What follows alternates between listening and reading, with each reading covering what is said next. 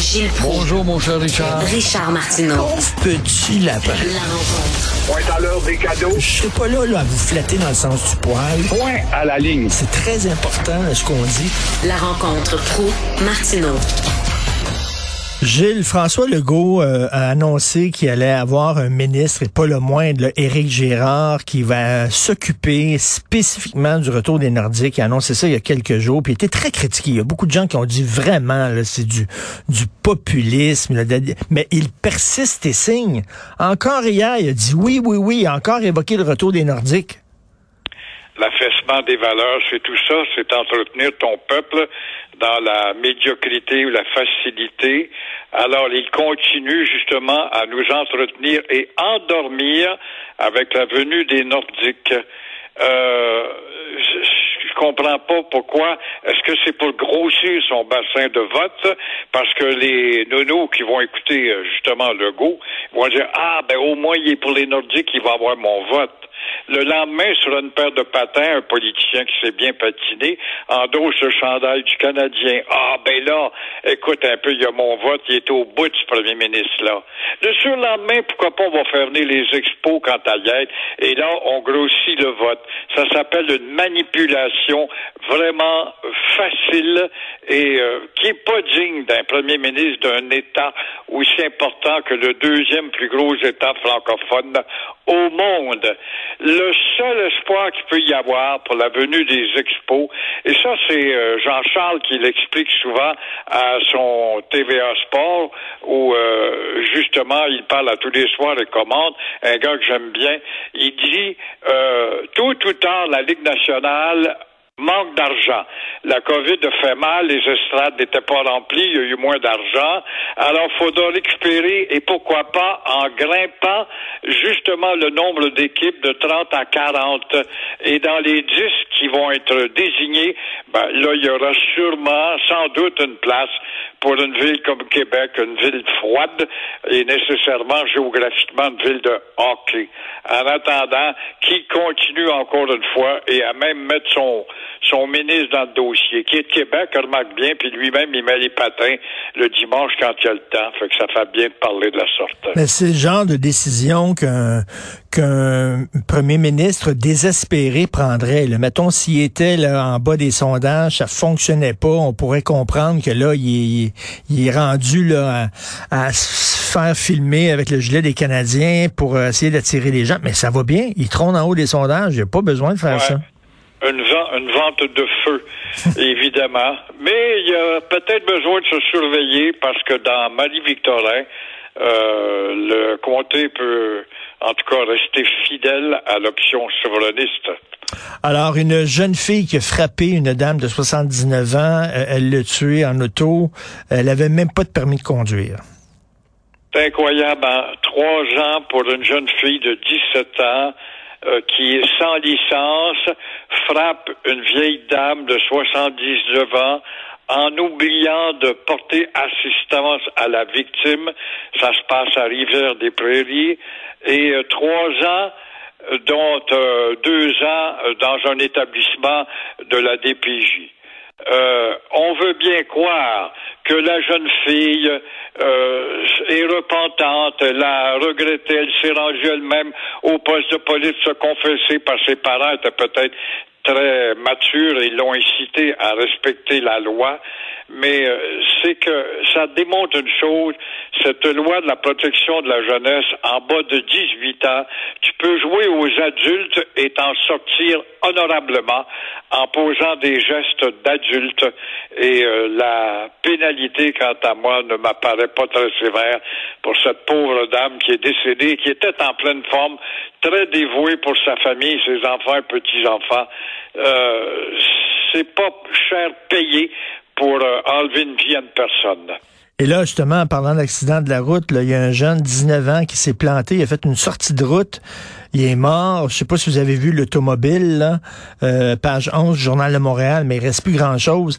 Et tout le monde savait qu'il conduisait vite. Ça faisait longtemps que les gens euh, disaient euh, fais attention, lève la pédale, tu vas trop vite. Il s'en foutait.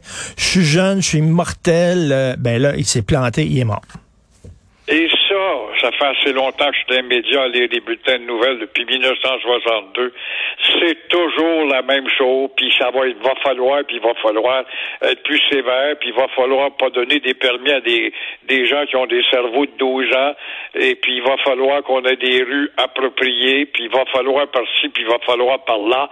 Mais les jeunes sont, même s'il y a eu un jeune avant lui qui est mort, qui est de, qui est mort fou, qui a fait des dommages de fou en rentrant d'une cuisine ou je ne sais trop quoi. Euh, moi, c'est pas pareil, je suis bien plus habile que ça. Alors, on appelle ça l'influence des villes neuves au volant. Alors moi, je suis un bon conducteur, puis j'ai une dextérité, puis une rapidité de réflexe qui va faire que ça ça m'arrivera pas à moi. Mais ça t'arrive à toi aussi, tête folle. Dans mon cadre de travail de journaliste, j'étais tombé à un moment donné sur un site internet, Gilles, qui montrait des photos d'accidents, mais des photos qui sont pas publiées dans les journaux parce qu'ils sont trop élevés. On voyait les, les, les, les corps des jeunes dans les autos. Il y en a qui étaient décapités, il y en a qui avaient le visage à moitié Genre de photos qu'on voit pas. Mais je me dis, faudrait-tu montrer ça aux jeunes, justement? Leur montrer, là. C'était des photos dégueulasses que j'ai vues, c'est, mais peut-être qu'on est rendu là. Peut-être que ça ralentirait les élans parce que la photo te saisit, mais n'oublie pas, Richard, que notre faculté d'oublier est très rapide chez nous. Ah ben moi c'est pas pareil, puis je suis bien plus habile que lui, puis je ferai pas, je subirai pas ce que lui a subi, mais on le subit pareil. Il n'y a rien à faire. L'homme étant un animal social ou sociable, pas très sociable. Vous avez vu McGill qui avait un cours euh, qui euh, apprenait le français aux étudiants étrangers. Donc, les étudiants étrangers avaient une immersion en français. Le cours a été annulé par l'Université McGill. Et non seulement ça, mais l'Université McGill euh, émis un communiqué de presse pour annoncer l'annulation du cours, communiqué de presse en anglais seulement. C'est tout à fait normal. Après tout, on est au Canada et au Québec, et le Québec n'est qu'une colonie qui se trouve dans le Canada. On revient aux good old days des années 50, 60. Il n'y a plus de FAQ, il n'y a plus de grands gueulards dans notre société. Ceux qui nous dérangeaient au téléjournal de soir, les Michel Chartrand, les, euh, les, les, les, notre ami le cinéaste, et puis Régis Chartrand dans la rue a pété des gueules. Il n'y en a plus de ça. Et les Anglais n'ont plus peur. Ils sont sûrs comme jamais qu'il faut en finir avec nous autres et faire du Québec tout simplement des anciens Amérindiens, des Autochtones. On va le voir bientôt puisque c'est en février qu'on va savoir si justement la fameuse réforme de Madame Joly, qui n'est plus au dossier maintenant, est à l'international, sur la loi du bilinguisme, va agir. Alors voilà, justement, pour Legault qui se tait et qui n'a pas besoin de parler de sa supposée réforme costaude, la loi 101, il attend la déposition. Le plus loin, ça pourrait être le 3 février l'an prochain, qu'on va savoir si les arrêts stop et les ponts bridge, les downtown centre-ville vont disparaître puisque le fédéral devrait céder l'application de sa loi au Québec céder, céder, ça me fait rire en maudit, céder sa loi fédérale, alors pour dire, donc, on va se plier à la loi 101, dont le goût ne parle même pas. Voilà un autre dossier à suivre. Et des universités McGill et Concordia, t'as pas fini d'en entendre parler parce que ça ne nous dérange pas.